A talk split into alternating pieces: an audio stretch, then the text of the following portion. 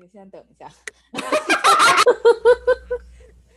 我们聊了你怎么来美国的嘛？然后哦，就是你写在这里的这些，差不多啊，对啊。然后你哦，我们前面还聊了一段你在 Bridges 工作的这些内容，哦、对对。然后嘞，哦，JFAM，对，对，不需要不需要聊，不需要说。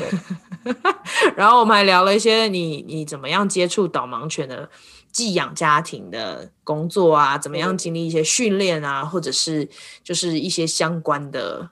经验跟我们分享。嗯、好，那我们就让听众继续听喽。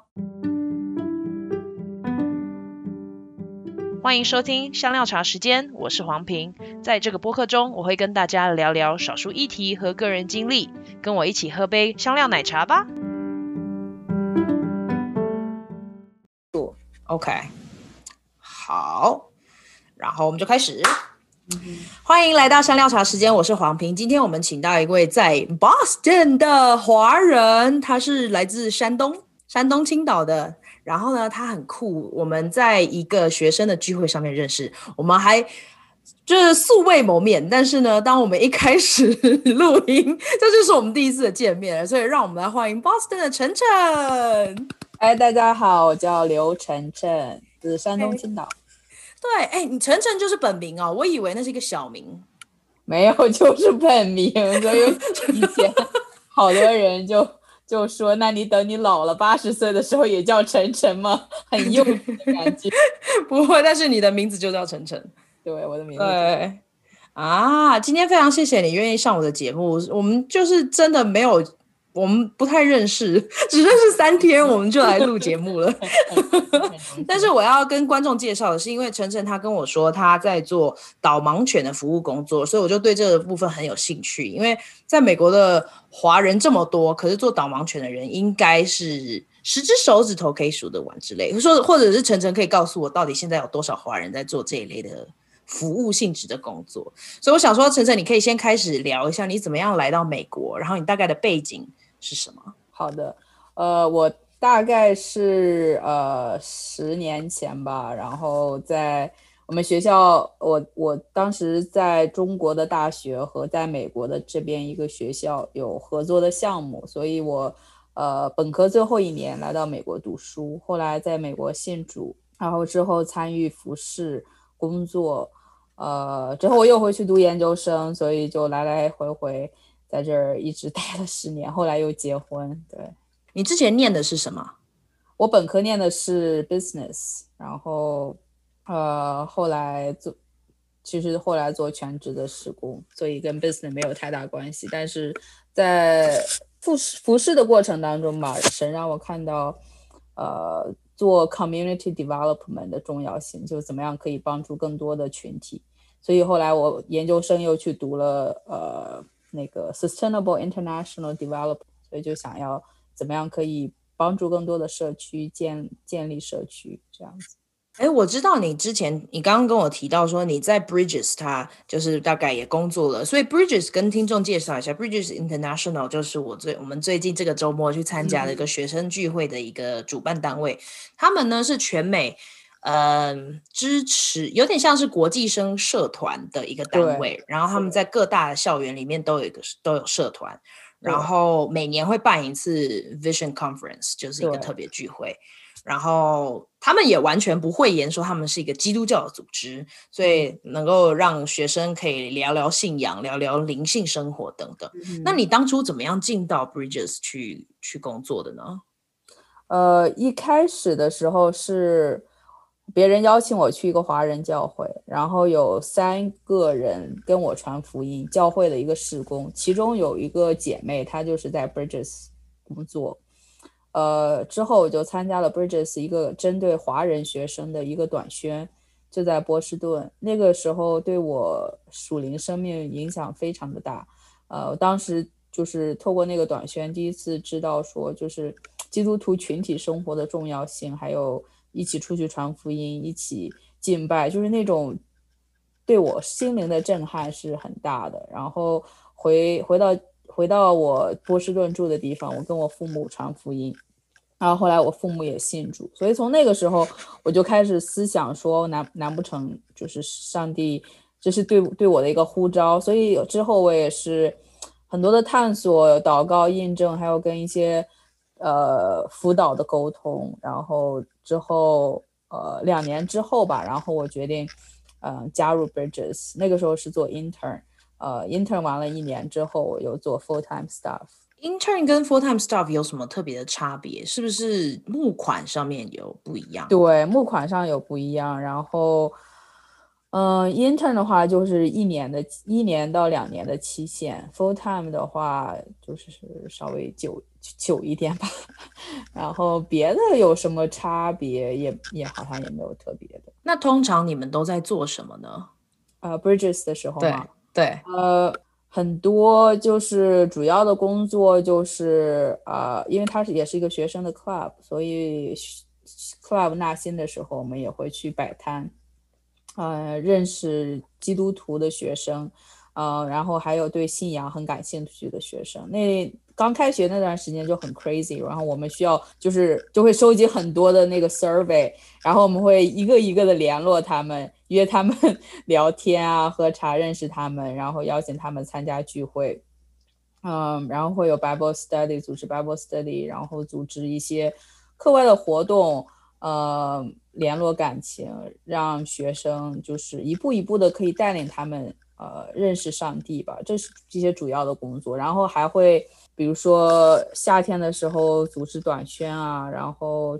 春天的时候有 Spring Break Trip，带学生去参加一些义工的活动，嗯，等等，还有 Discipleship Group，教一些基督徒学生怎么样传福音。哦，哎，听起来你们那边的跟 Denver 这里的不太一样，但至至少可能我是最近才比较接触到 Bridges 的活动。嗯、我们这边很多就是 Social Night，OK，就是我们玩个游戏聊聊天，有时候是学。说就是说英文，或者是有时候是吃东西，或者是玩游戏等等。嗯，可是因为我刚好参加的都是你知道在线上的，所以我、嗯、我没有去过他们实体的聚会。嗯、然后再来我们，所以你们所谓的短宣是去做什么呢？短宣的话就是看吧，它有很多不同的短宣，呃。有的是像我之前参加的是只针对中国学生，栽培中国学生，然后还有一些就是国际学生，呃，一起参加。那主要就是说每一个学生都会有一个 mentor，然后就是有 Bridges 同工，然后带领他们，呃，信信仰上对他们有一些辅导，呃，然后每一天都会有敬拜，然后一起学习，一起读经祷告的时间，然后。之后我们还会一起出去传福音，嗯、也会让学生们参与，就是他们办一些活动，怎么样？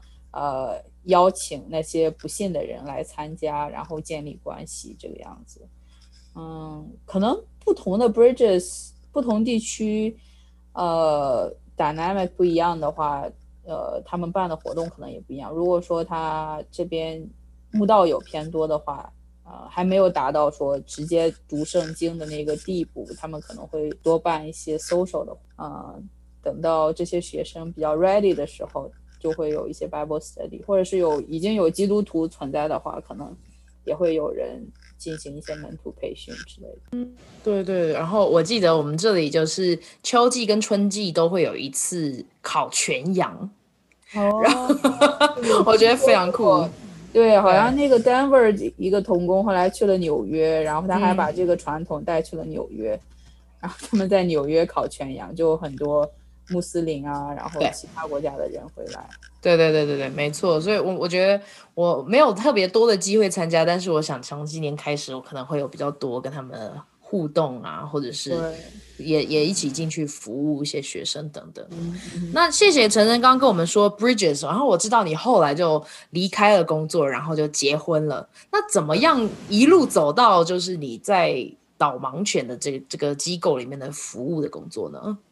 呃，对，后来后来因为我签证到期了嘛，所以我不得不离开 Bridges。后呃，后来我去去读书之后又去又结婚，然后那段时间。呃，正好 COVID 开始，然后大家都在家 quarantine 嘛，然后在中国就突然就因为一个新闻事件导让导盲犬这个话题变得很热，因为在中国很多人都不了解导盲犬，他们以为只是宠物，然后拒绝让他们坐公交车啊，拒绝让他们出入一些地区啊。那段时间我又看了很多关于导盲犬的文章、视频，就觉得很感动。就这个小动物，呃，他们用自己的一生去服务人类。嗯，以前也都看过，很多人可能看过导盲犬小 Q，啊，每次看都会每次哭。然后后来我就在网上搜看那个导盲犬在美国是什么样子的，后来就找到了很多不同的机构，嗯，比如说 Guide Dog for America 或还有 Guide Dog Foundation、I Seen Dogs 之类的很多。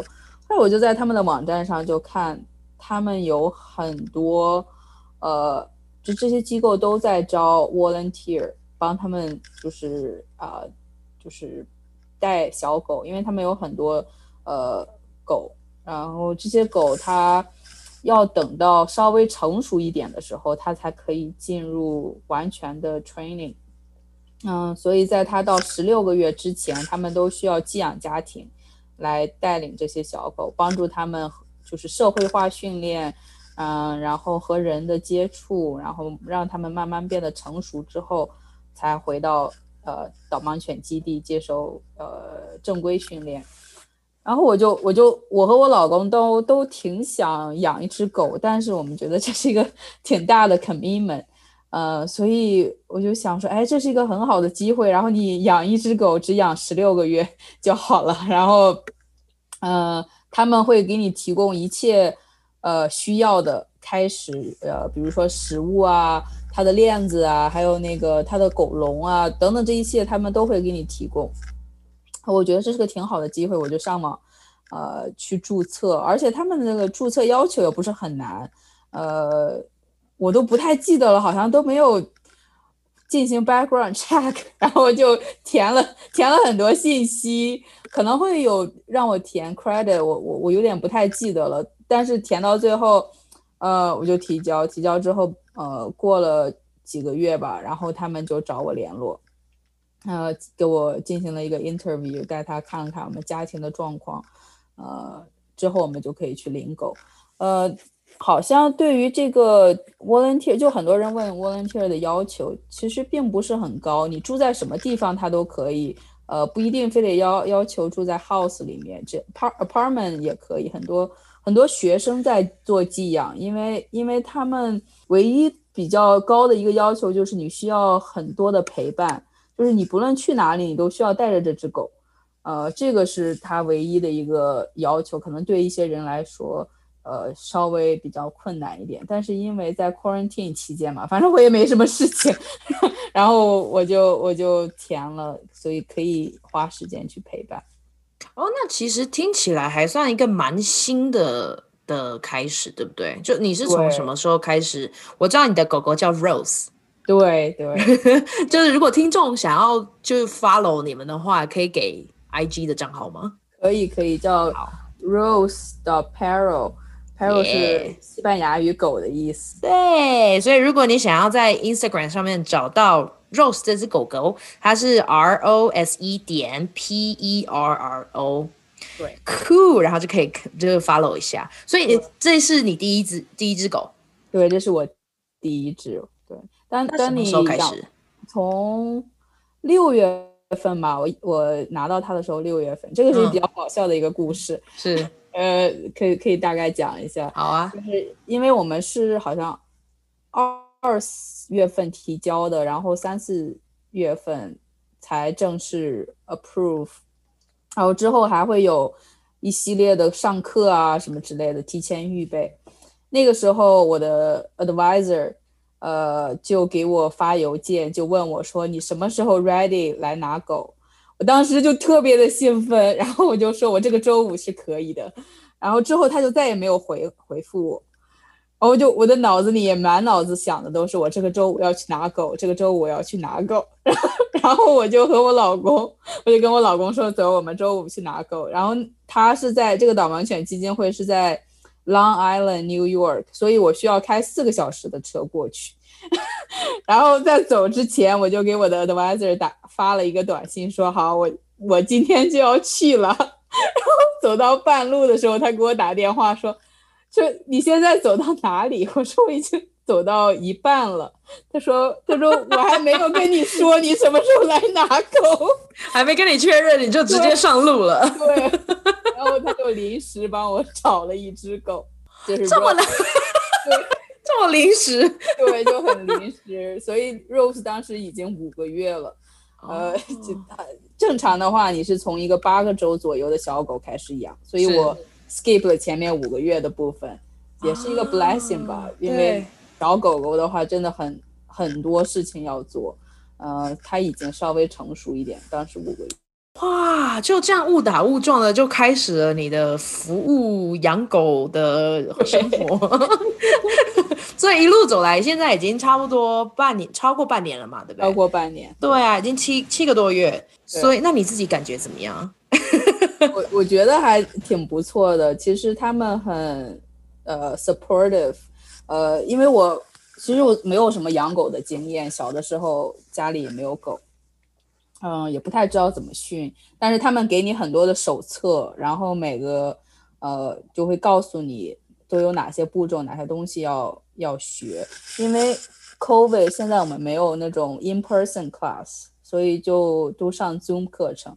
呃，我就要带着 Rose 参加网课，呃，那个 advisor 就会教一些东西，而且也可以有不懂的问题就可以问，因为我其实对导盲犬的印象就是他们非常乖，可能大 大家都是这么认为。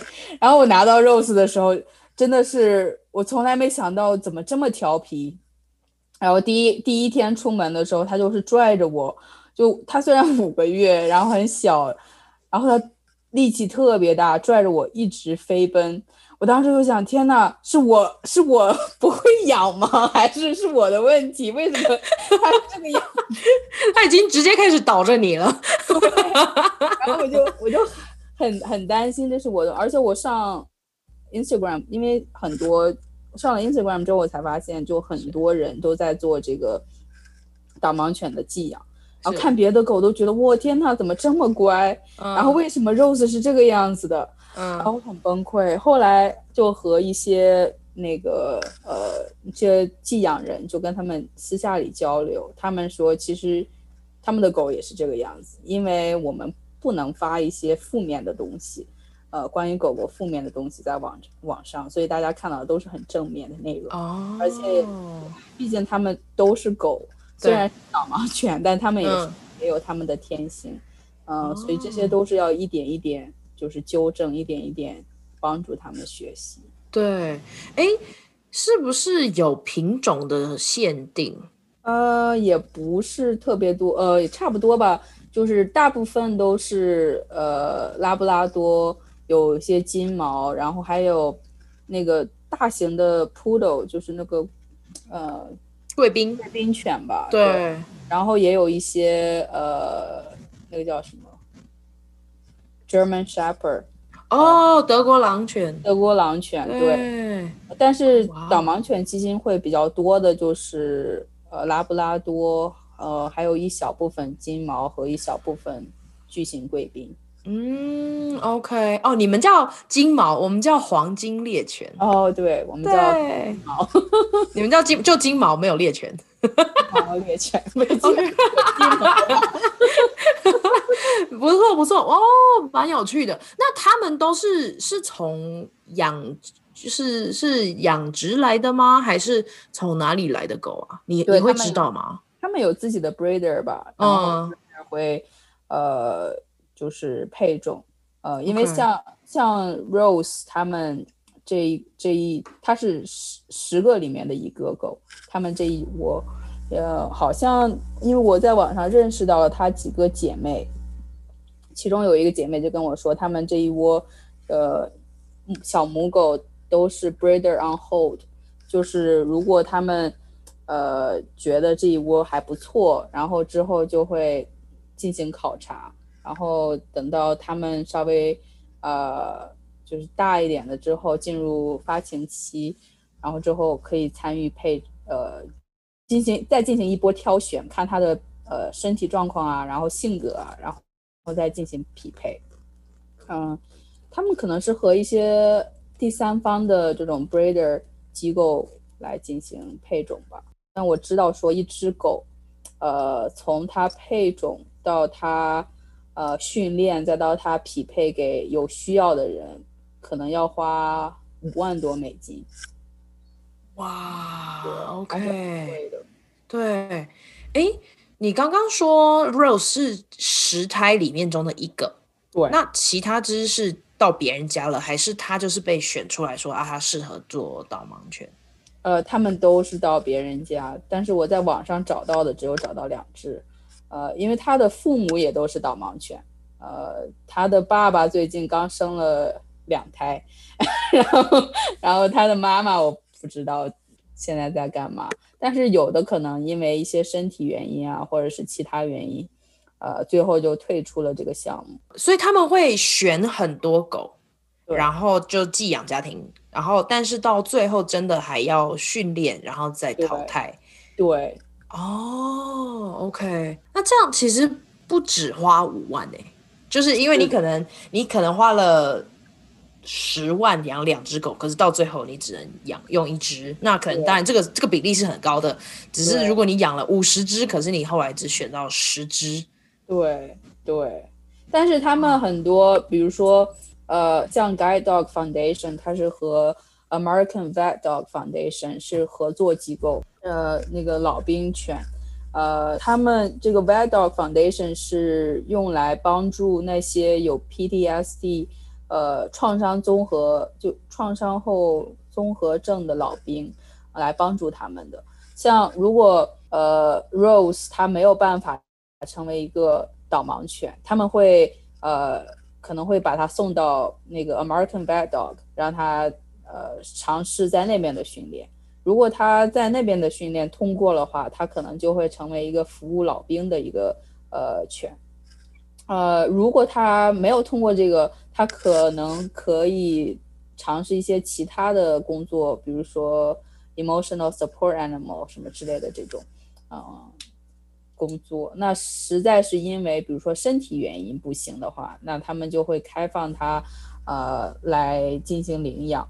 嗯，像我的话可以参与领养，呃，其他的呃人也可以参与领养。我听说这种狗。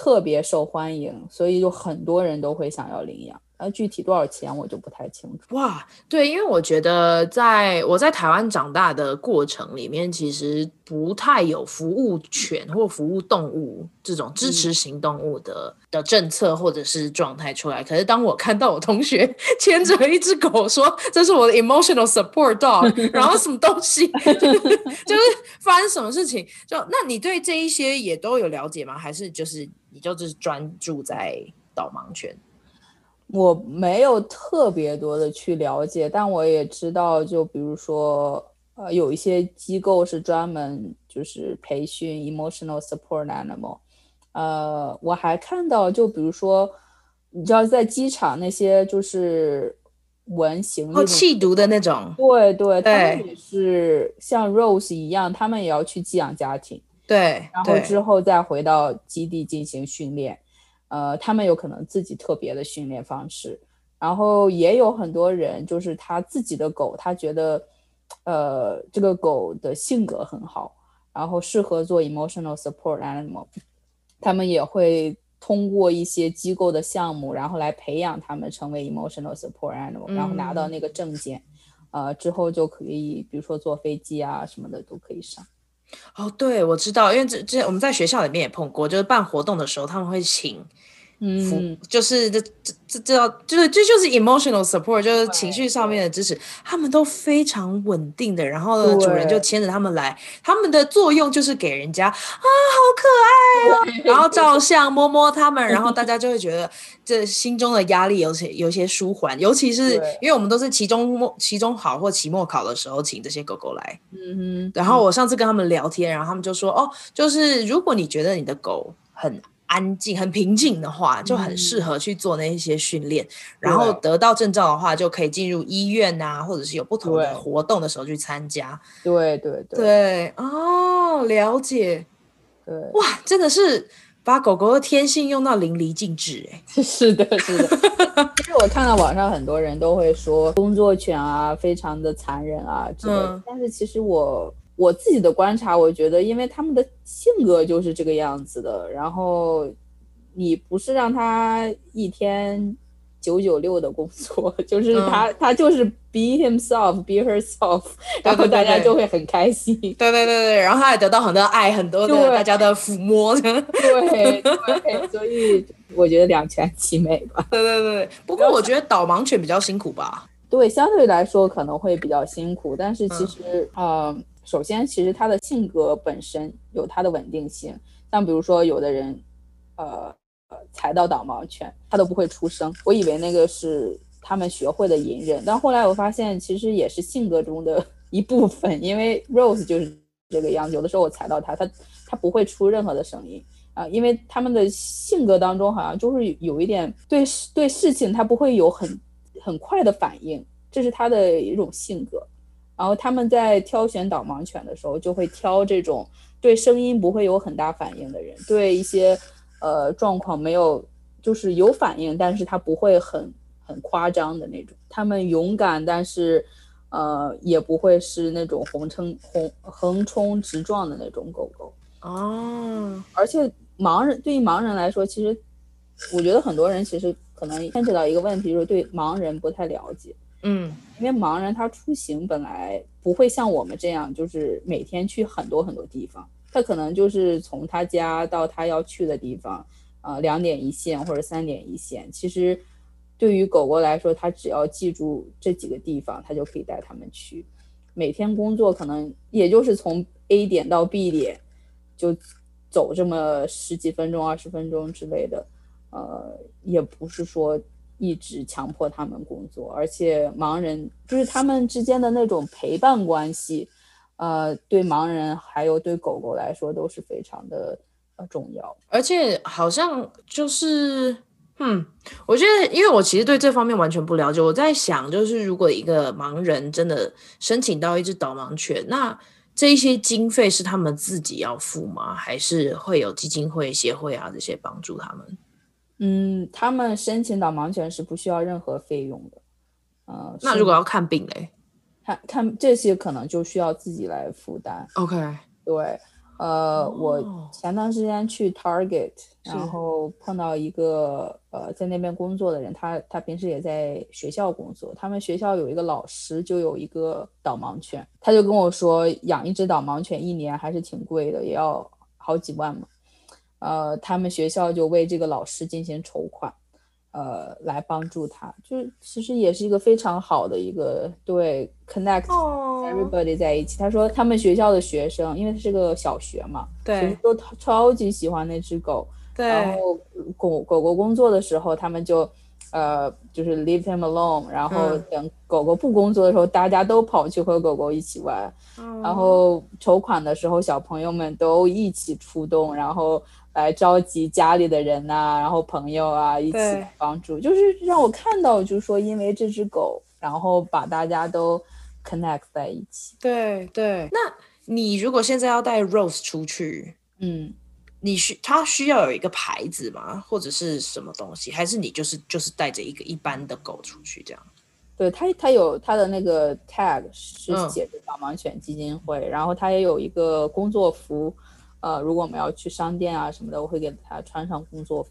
哦，然后他会他会说 guide dog in training 什么那一些，对对对，训练中的 assistant dog in training。OK，好酷哦。那大你有碰过吗？你带出去的时候，大家的观感是什么？呃，很多人就会觉得他好乖，然后就很想要摸一下他。然后也也有上次我去呃 Party City。呃，想要给 Rose 买一点东西庆祝她一岁的生日，然后在那边遇到了一个工作人员，然后她说她老公有一只，因为她老公是退伍军人，有 PTSD，嗯，所以他们给她申请了一只呃狗，呃，然后她看到 Rose 之后就直接就哭了，然后她就说她特别的感动，然后希望她说 Rose 会成为一个很好的陪伴。因为她老公有这个狗，然后她知道对她老公生活有多大的帮助，所以她非常的感动。对，我当时我看了之后，我也特别感动。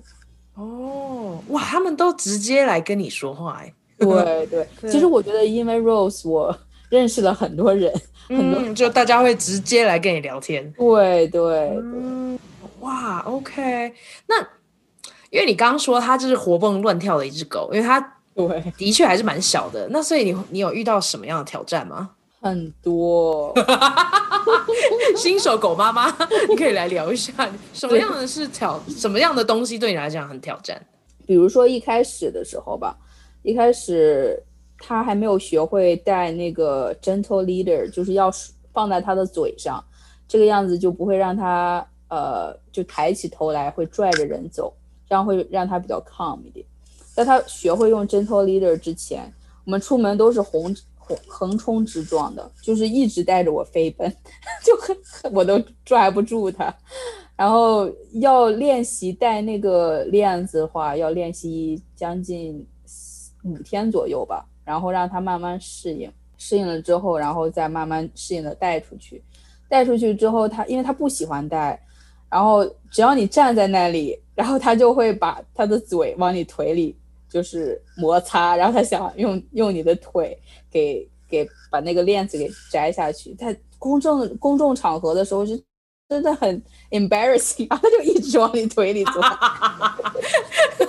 他把你当成一根电线杆，想要把他嘴巴的东西弄出来，对不对？对对。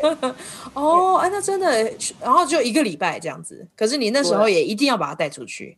对，要带出去的。嗯、然后呢？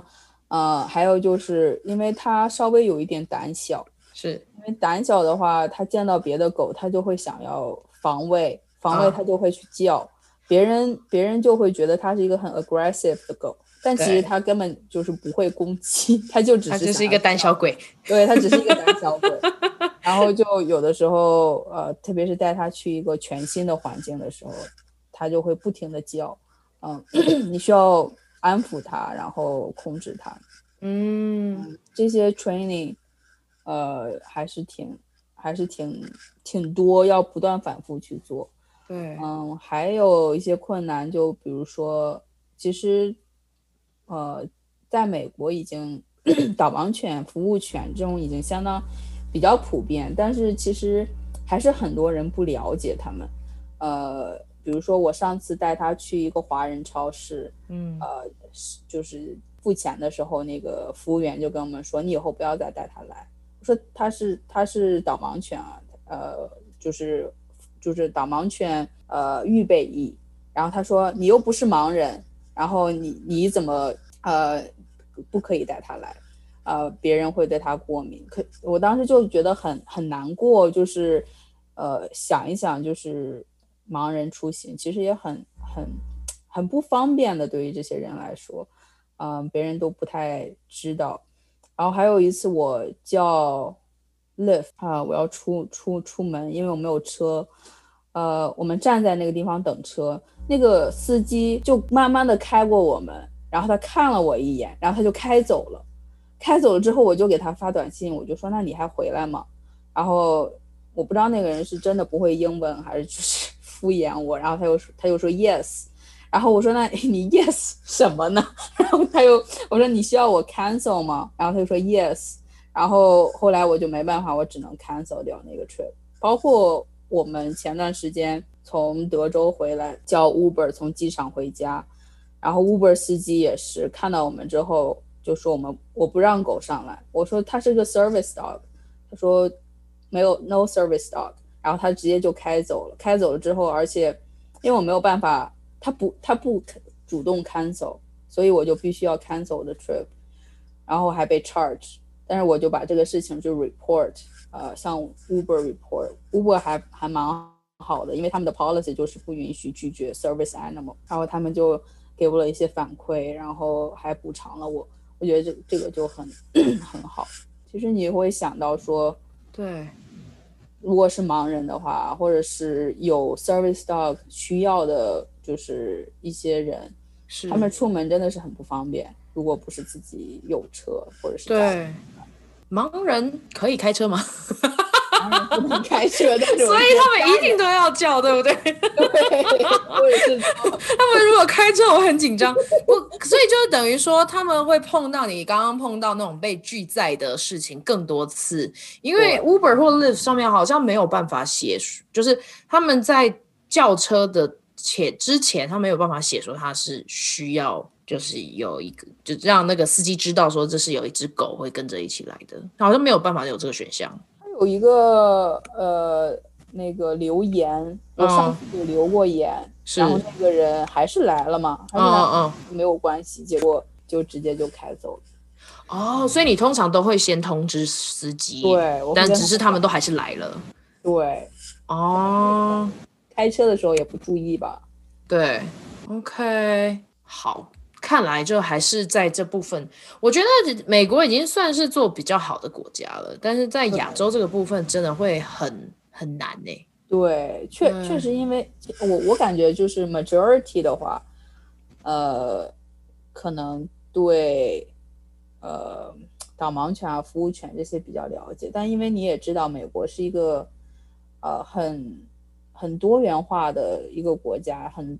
就是很多从不同国家来的人，可能他们自己的国家对导盲犬啊什么之类的也不是很了解，或者是因为比如说一些宗教原因啊，或者是什么的。因为我知道像有一些宗教，他们不喜不喜欢养狗，然后或者是不希望狗进到自己的家里面去。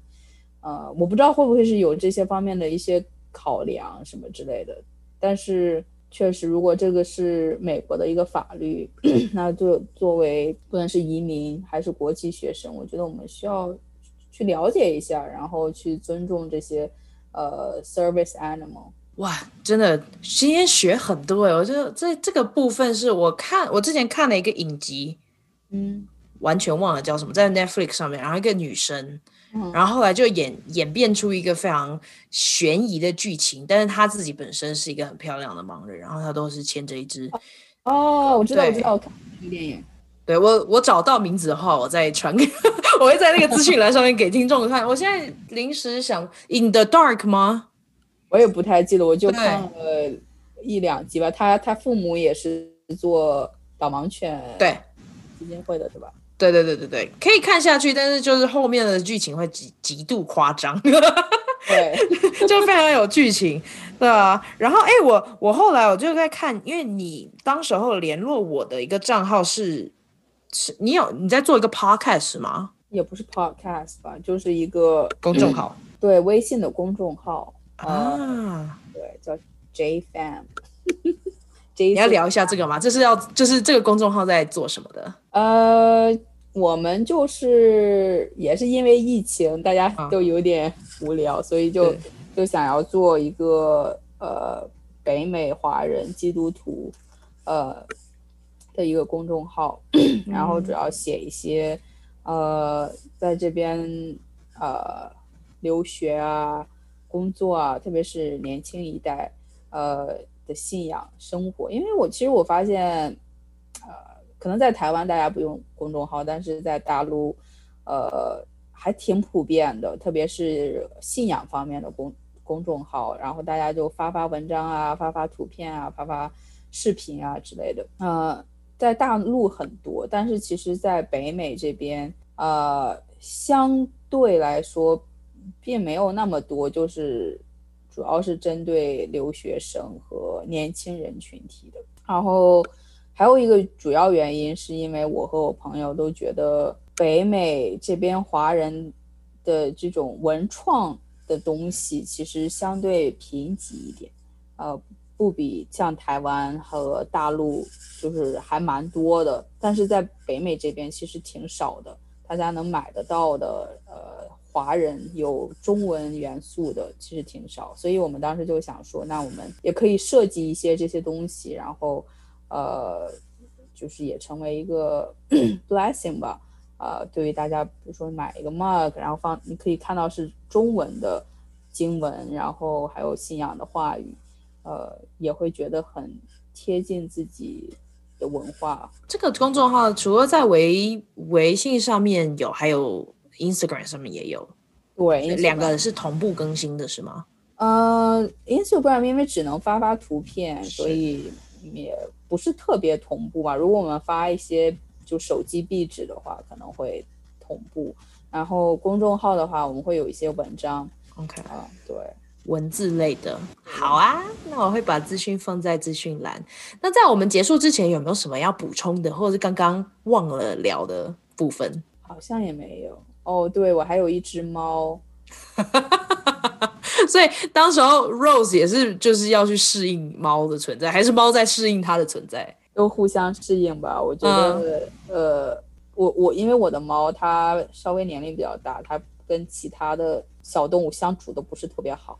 OK，但是 Rose 到来，它并没有很排斥，因为我觉得，因为这个和也和导盲犬它们本身的性格有很大的关系，就是它不会。呃，就是那种 in charge 那种感感觉，alpha dog 那种，他们没有，所以对于这只猫来说，就它很习惯、很适应有 Rose 的存在。我觉得猫它是不是觉得啊，这个不是我的竞争对手，我可以继续当 alpha，对对，对，就是这这是我的王位，所以没有人要抢我就算了。对对，有的时候，比如说本来是 Rose 的床，是，然后猫就会去。躺着，然后 Rose 就想要让它离开，它就他就看着他就我不要离开，然后 Rose 就就只能睡在地上。什么？这也太可怜了吧！Rose 居然没有挤过去跟他一起睡，没有，没有。哈，然后你们也让这件事情就自由发展是吗？对，因为那个猫确实有点凶，它会抓我。这对，它是主人怕猫的意思。对，OK。哎，当时候在就是你们在申请的时候，他们有谈到说在家中有别的宠物的时候，是不是也能够寄养？可以。哦，oh, 所以这个都是 OK 的。对，好，我看好多寄养人都都有好多小小动物。因为其他的风险要自己担，就是就你们家自己本来的宠物要要去适应一只寄养的狗狗这样。对啊，那所以等于你你刚刚说是十四个月，十六个月，十六个月之后，就所以等于他到十六个月就把他送走了。对，那你还之后还可以跟他联络吗？呃，他们会给你 update 他之后的信息，然后他们也会，你也可以再申请继续养。呃，他们还会再给你另一只小狗。哦，我认识一个女生，她也是住在我们这个镇，就后来在 Instagram 上认识的。她她已经呃陆陆续续养过六次了吧，六只狗。嗯，哇，对，如果我想说一下，就是、嗯、如果听众有对做寄养家庭感兴趣的话，呃，你可以，呃，不知道你住哪里啊？啊，但是。呃，比如说像加州有呃 Guide Dog for America，然后呃在东北地区就比如说 Guide Dog Foundation、I Think Dog 这些你都可以在你那个地区搜一搜有没有，然后你就可以上网去去申请。呃，像我现在这个 Guide Dog Foundation，他们有很大的一个群体在 Georgia，如果你是在 Georgia 的话。呃，他们也会把狗运到 Georgia 那边，然后他们有很大的群体在那边寄养，所以也是看，就是如果那个地区有特别的需要，或者他们要推广，他们也会把狗狗就是就是送到那里，然后让那些寄养家庭可以养。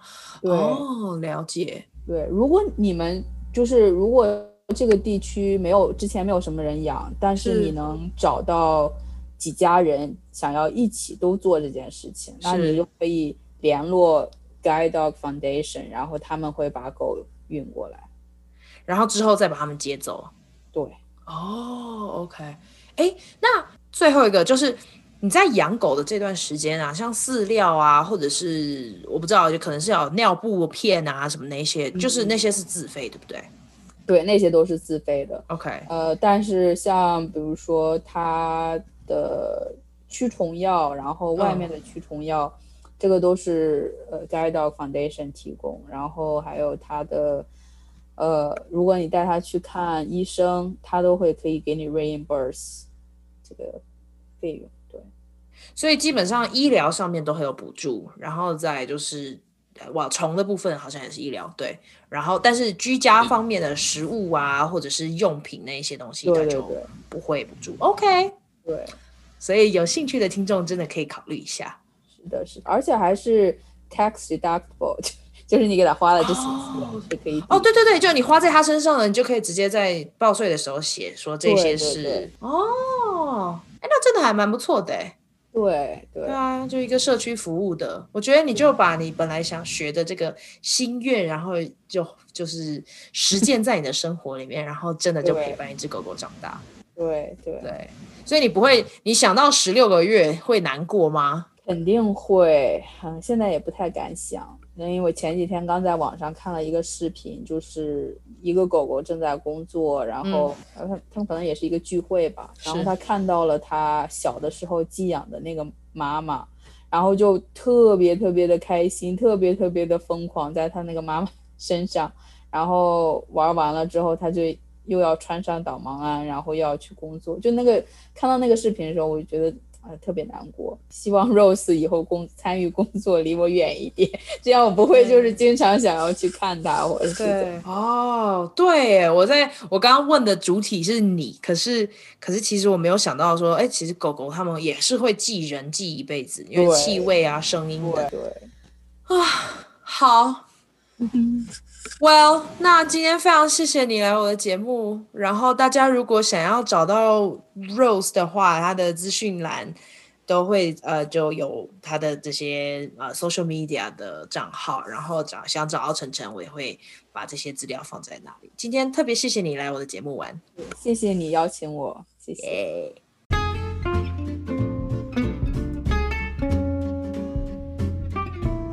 谢谢收听香料茶时间。如果你觉得有人会喜欢这一集，别忘了分享给他们。